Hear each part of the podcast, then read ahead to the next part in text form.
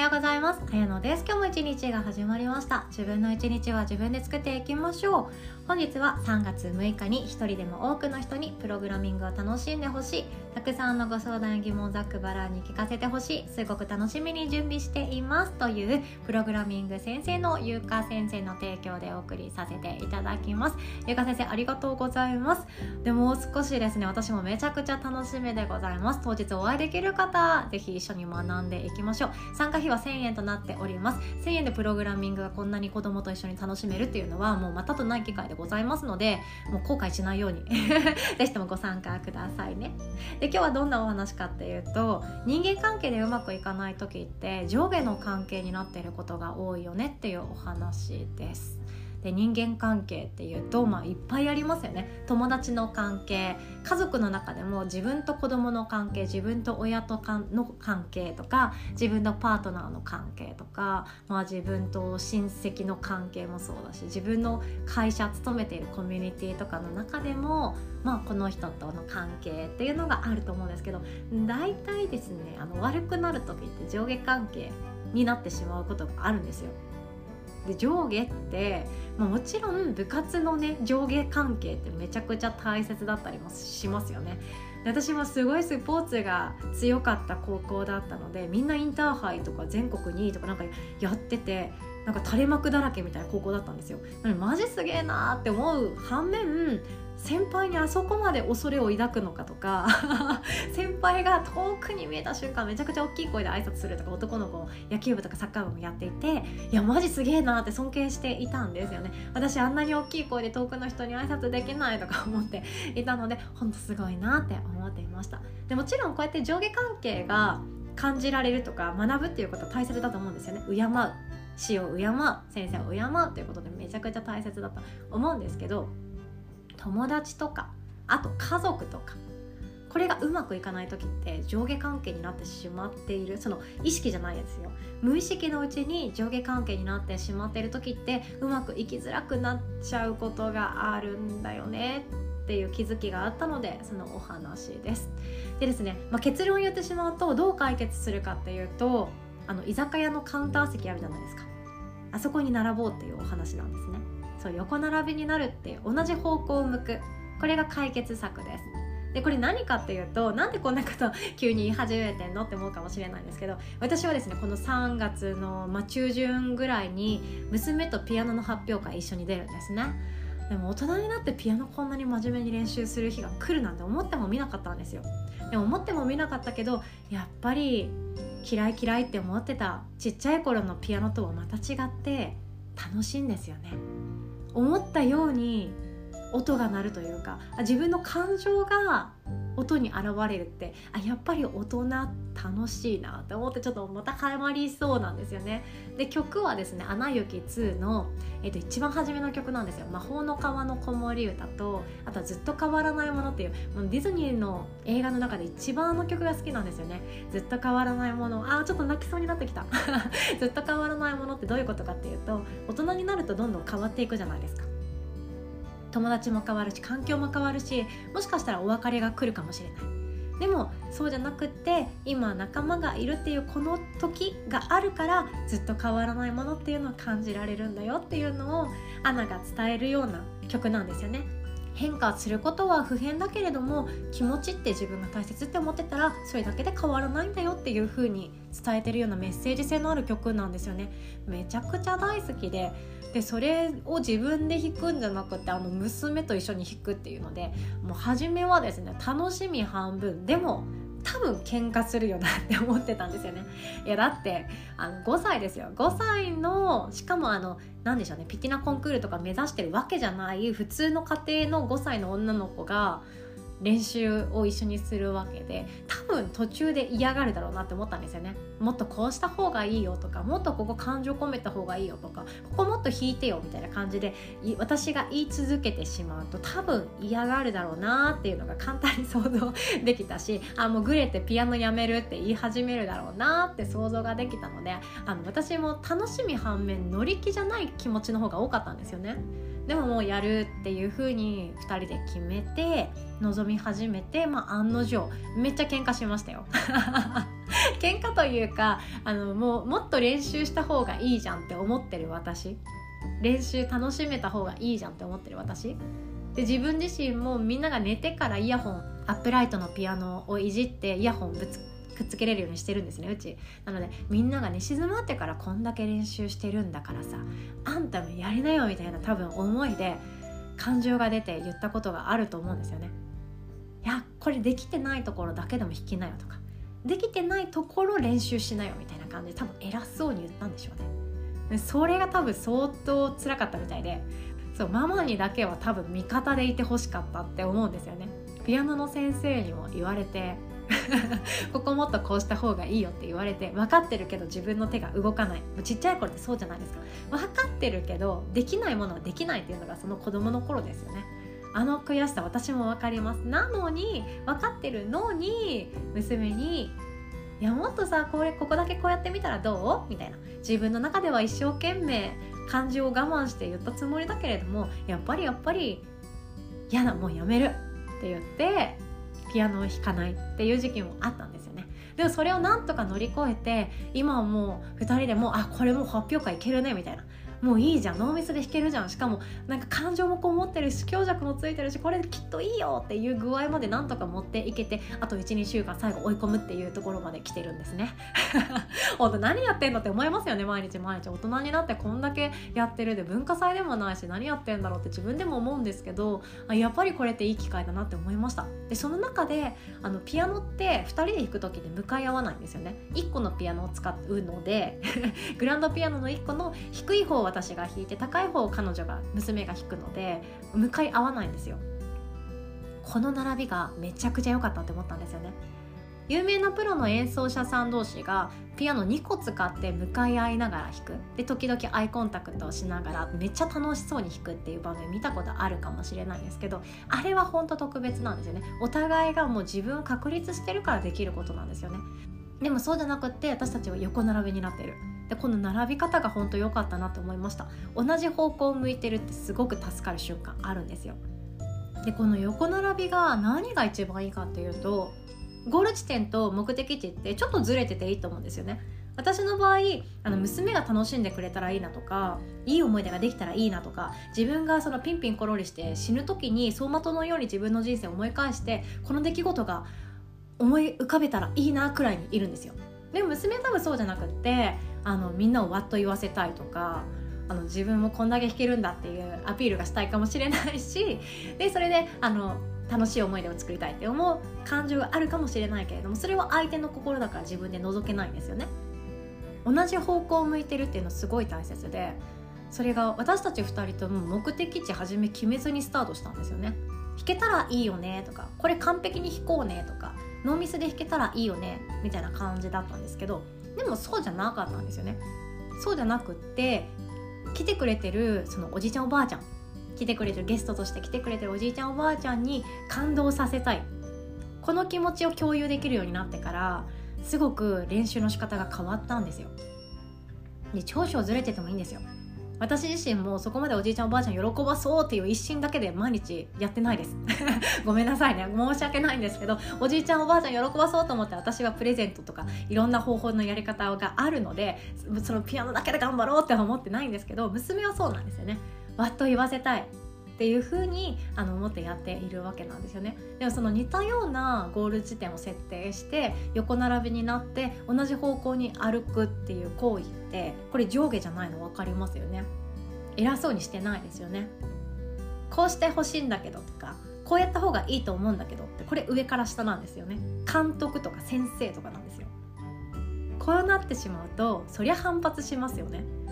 だって娘はママを味方だと思っていたのにいきなり監督ずらすんのかいって多分思ってたと思うんですよね。でもそうじゃなくってあ驚かせたいよねとかびっくりしてほしいよね感動してほしいよねっていう思いでやり始めるとそれは横並びの関係になって協力し合うっていう関係になるんですよね。あじゃあここもうちょっとだけもう一回やってみようかっていう具合な言い方ができるようになる。ここれ私の中ですごく学びの多い2ヶ月でございました。めっちゃ大変でした。めっちゃ大変でした。もうなんかねモチベーション下げさせてもいけないしもうやめるって言い出しても嫌だしやめるってなって一番困るのピアノの先生だし みたいな感じでいろいろと頭の中で浮かんでちょっと考えたんですけど結論はこれで同じ方向に向いてあげる。それを共有してあげる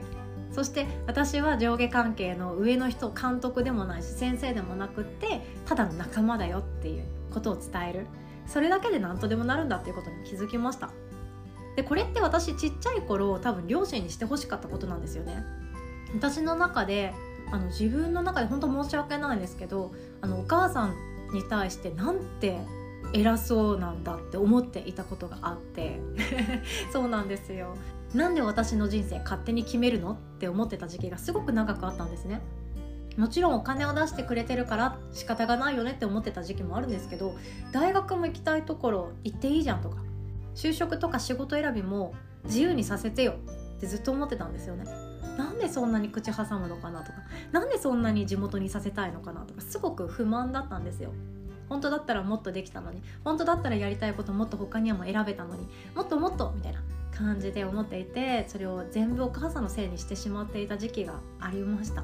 お母さんのせいで私の大学ここで最終学歴これだよみたいな 感じで反発していたこともあったんですが今になったら本当にねああやってお金出してくれてありがとうって思います。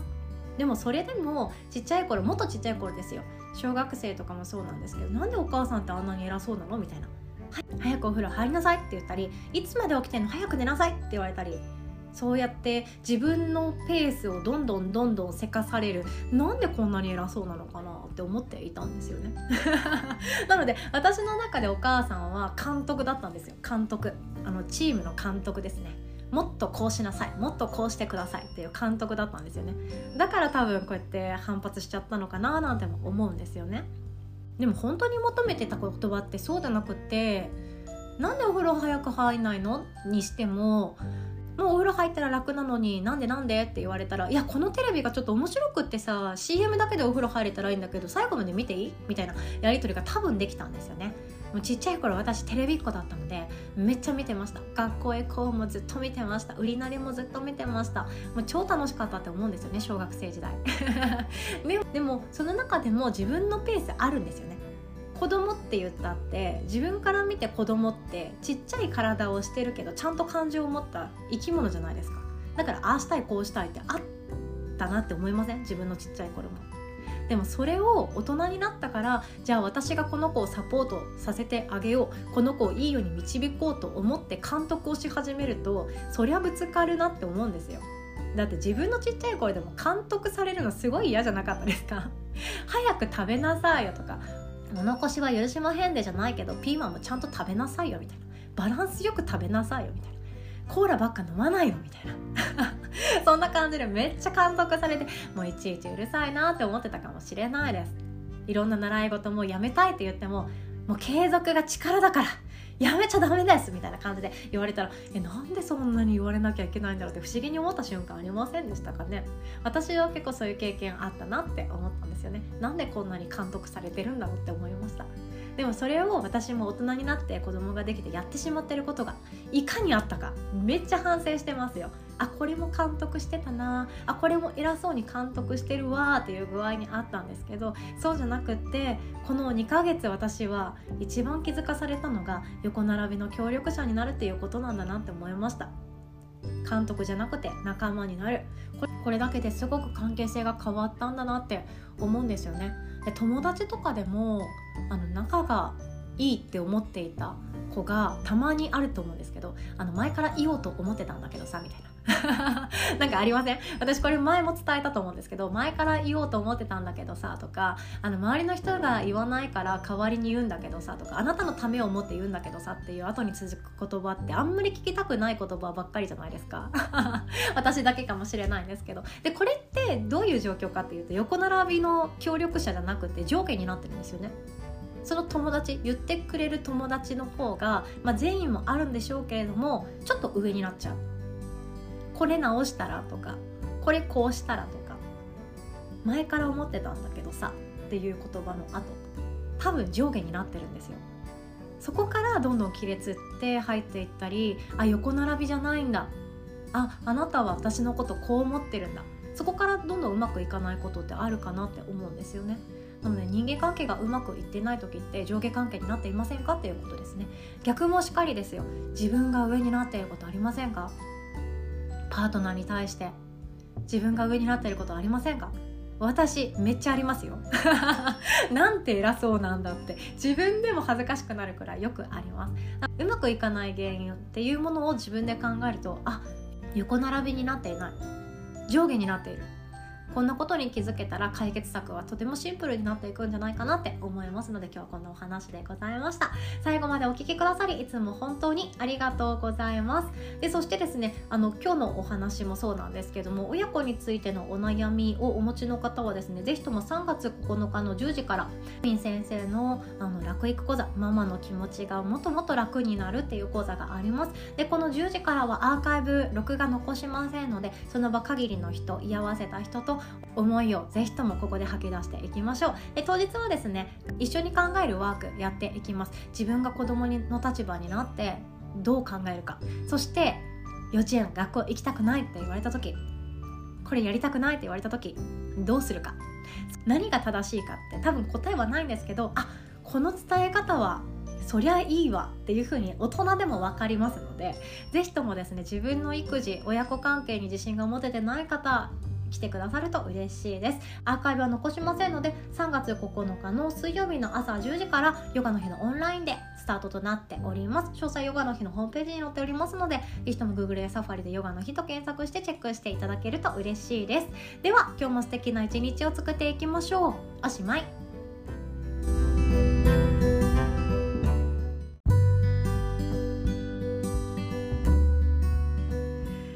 知らせさせてください。綾野でございます。ヨガの日の3月のスケジュールカレンダーが出来上がっておりますのでそのお知らせをさせてくださいね。でまず外部講師特別ワークショップにつきましてなんですが早速3月5日の土曜日からスタートとなっております。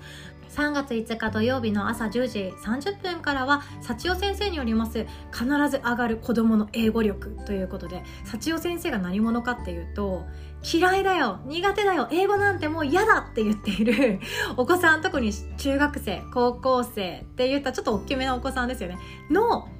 家庭教師をガチガチにやっておられまして。でその子たちが赤点だった子たちも90点以上、ま、ほぼ9割以上の得点を獲得できるようになった。っていう伝説の家庭教師なんですね。なので自分のお子さんの英語力とか英語好きになってほしいとか使える英語を身につけてほしいとか大学は海外のところ行ってほしいなとか仕事就職先も、まあ、英語を使ったもので食いっぱぐれないでほしいなみたいな思いを持っているお父さんお母さんに参加していただけたらとても嬉しい内容となっております。そしてその日の夜8時からはですね今ここさんによります無料のワークショップです。ネガティブをプラスに変えるワークということでウェルビーイングがテーマになっております。幸福健康ですね。自分の心と体のヘルシーな状態を保つために私たちってネガティブになるっていう生き物なのは仕方がないんですけどそれって私たちの味方によってですよねっていうことなんですよね。私たちってどうしても「あこれ最悪じゃん」とか「やばいことになっちまったぜ」とか「ショック」っていう出来事っていろいろあると思うんですよね悲しい苦しいうわ嫌だイライラみたいないろんなネガティブな感情ってあるんですけどそれを自分の未来につなげる考え方マインドのコントロールですね。それって自分次第でどうにでもなります。やっぱり自分の人生一日の中で不幸不幸不幸最悪って思っていることが99%あるよりも あるよりもやっぱりああよかったよかったまだいいじゃんとか幸せじゃんって思えるマインドがたくさんある方が嬉しいじゃないですか。その実践ワークをしていきますのでもう無料でございますので参加しないのは本当にもったいないです。マジでもったいないです。私も参加しますのでお待ちしております。そして翌日3月6日日曜日の朝10時からはですね親子で楽しむおうちプログラミングとなっておりましてプログラミング講師のゆうか先生が講師を務めてくださいます。でゆうか先生ご自身はもう現在都内の有名私立の数学の先生をされていらっしゃいましてで大学の中でもプログラミングっていうものをゼミの中で進めていたり講義の中でもされているそうなんですね。でやっぱりプログラミングってなるとそのコードが書けるとかプログラムができるとか仕事に活かせるとかそういうこともあるっちゃあるんですけどアメリカでどうして幼児教育にプログラミングっていうものが大切にされてもう導入されているかというとそのプログラミングの論理的思考ができると生きていく上でめちゃくちゃ便利だよねっていうのがみんながみんなそう思ってるから導入されてるわけなんですね。もうほんと幼児教育ってすげえなって思うんですけど私はやっぱり道徳が一番楽しい授業だったんですよ。答えがないんですよね。答えがなくってどう思う？どう思う？あなたはどう思う？あそうかそうかそう思うんだねっていうあの授業がすごい心地よかったんですけどプログラミングも負けてないですよ。多分面白いです。私は授業出たことないので今回が初めてなんですけど面白いと思います。いや本当面白いはずです。っていうのも大人になってから迷うことって論理的思考ができていないことが多いんですよね。まずゴールがない。なんかわかんないけど毎日辛いとかよくわかんないけどモヤモヤするまた悩んでるっていうのはゴールがないことが多いんですよ。1年後こうありたい。5年後こういう人間でいたい。10年後こういう仕事をしていたい。そのゴールがないから迷うんですよね。結婚したいでもいいし恋愛においたらこういう恋愛がしたいでも何でもいいしこういう体型になりたいでも何でもいいんですけど自分のゴールが決まればあとはやることが明確になってきます。その練習だなと思いますのでお父さんお母さん大人の方もですね是非一緒に学んでいきましょう。人生が変わる2時間になるんじゃないかなと思っております。そして3月の2週目はですね3月9日の水曜日です。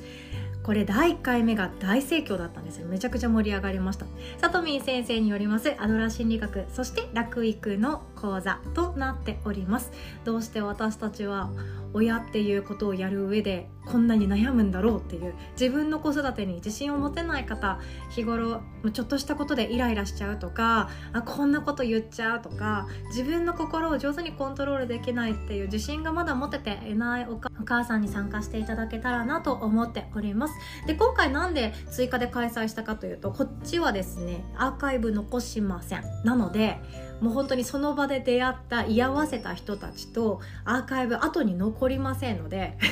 日頃の自分の思いをですねもっともっと素直に出せるような場にできたらなと思っております。やっぱりアーカイブ残るっていうとね前回もそんな感じがしたんですけど自分のいいところいい場面を出そうかなっていう心理はどうしても働いちゃうんですよねあこれ言ったら後で後悔するだろうなとか周りのお母さんにどう思われてるか気になるとかあるかもしれないんですけどアーカイブも残しませんしその場限りの居合わせた方々多分ご近所さんに出会うことはほぼないと思いますので一緒に喋っていきましょう。で内容設定のワークの中は本当に幼児もう23歳の子供のお母さんの気持ちになってだし23歳の子供に自分が戻ってっていうワークをしていくんですけれどもやっぱりですね学べますよ。例えばですけど中学生ぐらいの大きめなお母さん、まあ、小学校高学年とかもそうですよね。今日ちょっとだるいから学校行かない行きたくないんだけどって朝言われたらどうする？っていうことだったりあとはもっともっと大きいねもうほぼ大人じゃんっていうお子さんにえ就職さちょっとさやめようと思うんだよねっていう具合にね自分のその予想を超えた一言がやってきた時あなたならどうする？こんな感じでこんなワークは多分当日はしないんですけどこんな場面って多分ふとした瞬間起こるんですよ。本当はこれやりたいんだけどこれやめていい？とか習い事もそうですよね。えスイミングさんもちょっとそろそろやめていいと思うんだよね？っていう時言われた時なんて答えますか？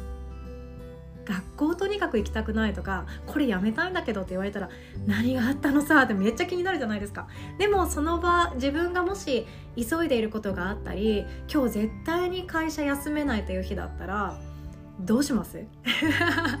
ね自分の発言って本当自信持って言えないなって思いますのでいくつになってももう一回学びたいという方は是非とも参加してください。前回の講座もですねお子さんがもうかなり大きい30歳前後の子供がいてっていうね。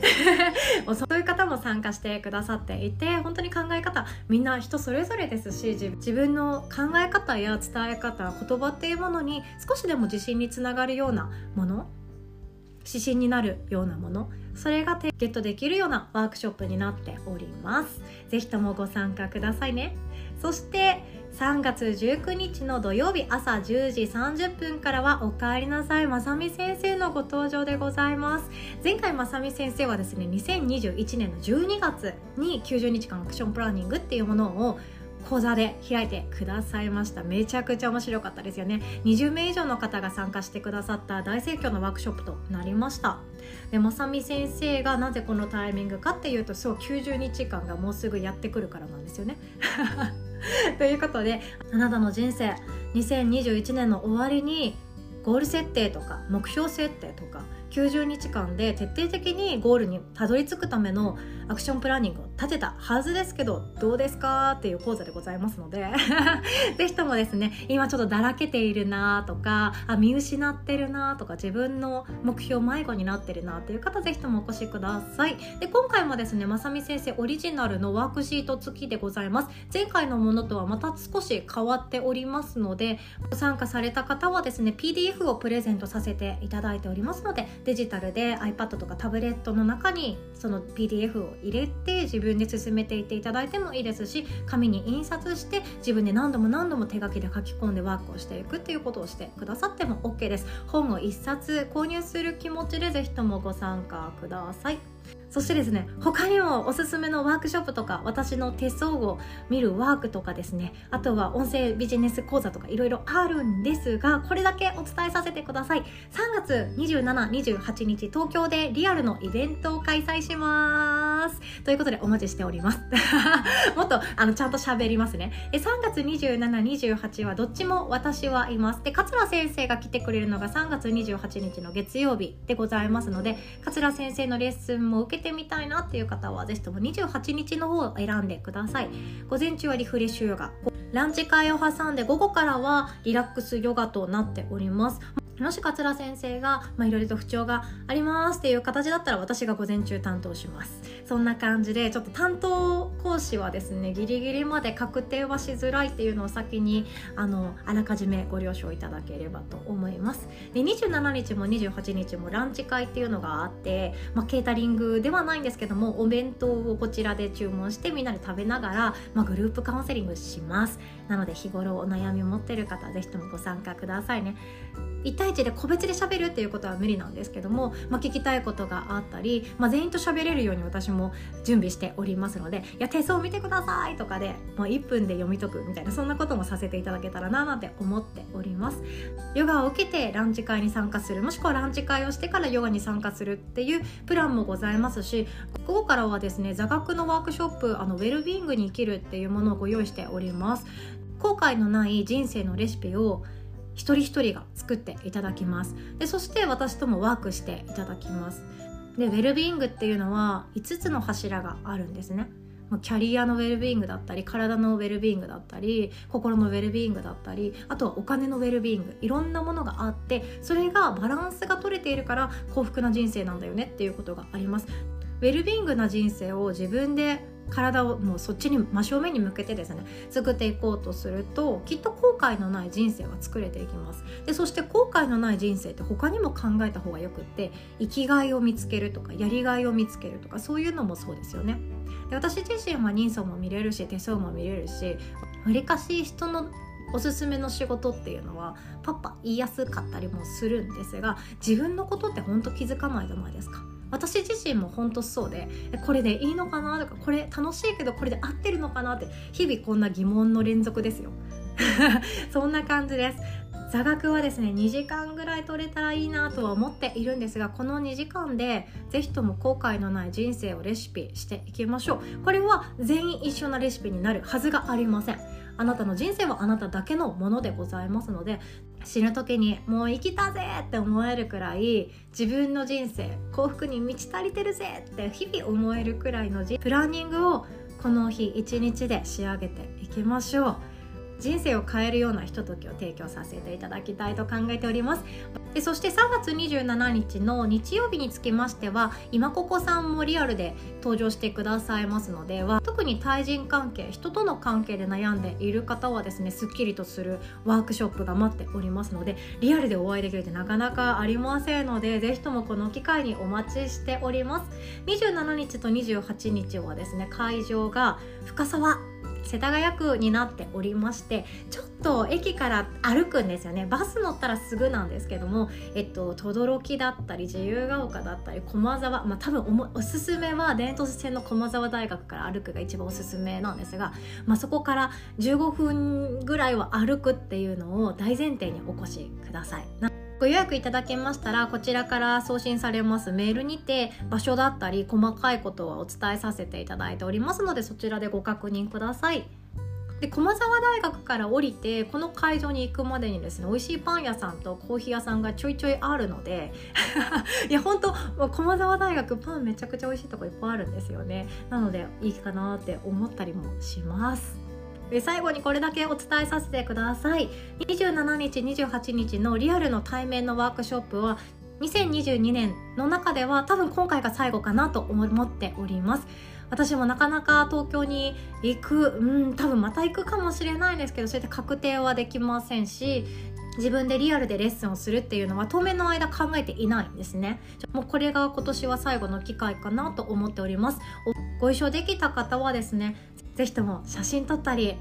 感動かみしめ合いながら青春の時間にしましょう。本当楽しみにしております。そしてオンラインサロンも含めてヨガの日の会員さんは全て20%オフ。あとワンデーチケットを購入できますのでこの機会にヨガの日に加入しますっていう方もお安く当日チケット購入することができますのでその際は LINE からお問い合わせくださいね。秘密のお休みのページがございますのでぜひともお声がけください。ということでお知らせ最後まで聞いてくださって本当にありがとうございます。3月も引き続きよろしくお願いします。